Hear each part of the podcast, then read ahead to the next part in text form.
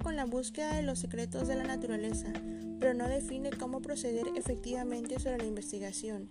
Y así como la ciencia y la filosofía buscaban un método para la pedagogía, algunos autores como Radke también. Posterior a él surge la necesidad de incorporar a la enseñanza escolástica las nuevas ciencias y métodos, y con la propagación de escuelas primarias y secundarias se hizo más evidente la necesidad de sistematizar la enseñanza. Radke tenía la idea de que la didáctica como doctrina de la enseñanza alcanzaría un alto perfil, así que en 1612 presentó una reforma educativa condensando en tres puntos. 1. Fundación de nuevas escuelas que con nuevos métodos permitan aprender con rapidez lenguas modernas y muertas. 2. Establecer una escuela popular donde se enseñe ciencias y oficios manuales en lengua materna. 3. Para consolidar la unificación de Alemania, establecer una lengua común, un solo gobierno y la misma religión. Radke creía que a través de la didáctica se podía conseguir enseñar en poco tiempo y a cualquier edad latín, hebreo y griego, por lo que fue el iniciador de la enseñanza plurilingüe. Su método de enseñanza se basaba en la observación y su didáctica en el método rural, con el que propugnaba el aprendizaje a través de la experimentación y el pensamiento inductivo. El pensamiento pedagógico de Radke se encuentra en forma de postulados, normas y sus principales ideas son la enseñanza debe impartirse siguiendo el curso de la naturaleza, irá de lo fácil a lo difícil, de lo simple a lo complejo, de lo conocido a lo desconocido. No debe aprenderse más de una cosa a la vez y repetir con frecuencia lo aprendido. Aprender al principio todo en alguna lengua materna y solo después han de estudiarse las lenguas extranjeras. El aprendizaje debe discurrir sin violencia, ya que ésta es contraria a la naturaleza el maestro debe limitarse a enseñar. La disciplina y la coacción pertenecen a otro funcionamiento.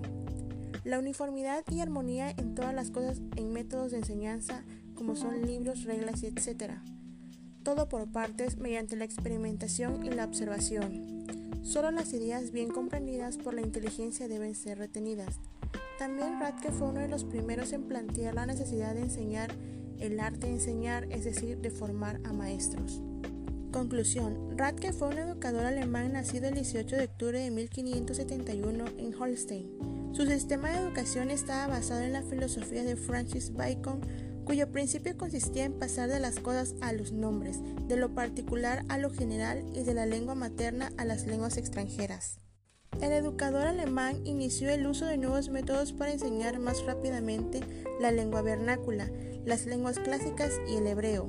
En él se hayan anunciados los principios realistas de que no debe de haber estudio de palabras sin el conocimiento de las cosas que éstas representan. La enseñanza debe seguir el orden y el curso de la naturaleza y debe proseguirse siempre por la investigación personal, el experimento y el análisis. El empirismo e idealismo, aunque contradictorios en apariencia, se complementan en la educación y dan lugar a la pedagogía realista que caracteriza a esta época y que está representada por personalidades tan resalientes como las de Radke. Esta pedagogía trata de sustituir el conocimiento verbalista anterior por el de las cosas o mejor por el de sus representaciones. Aspira a una nueva didáctica, dando normas para el empleo del método en la educación conforme a ciertas reglas.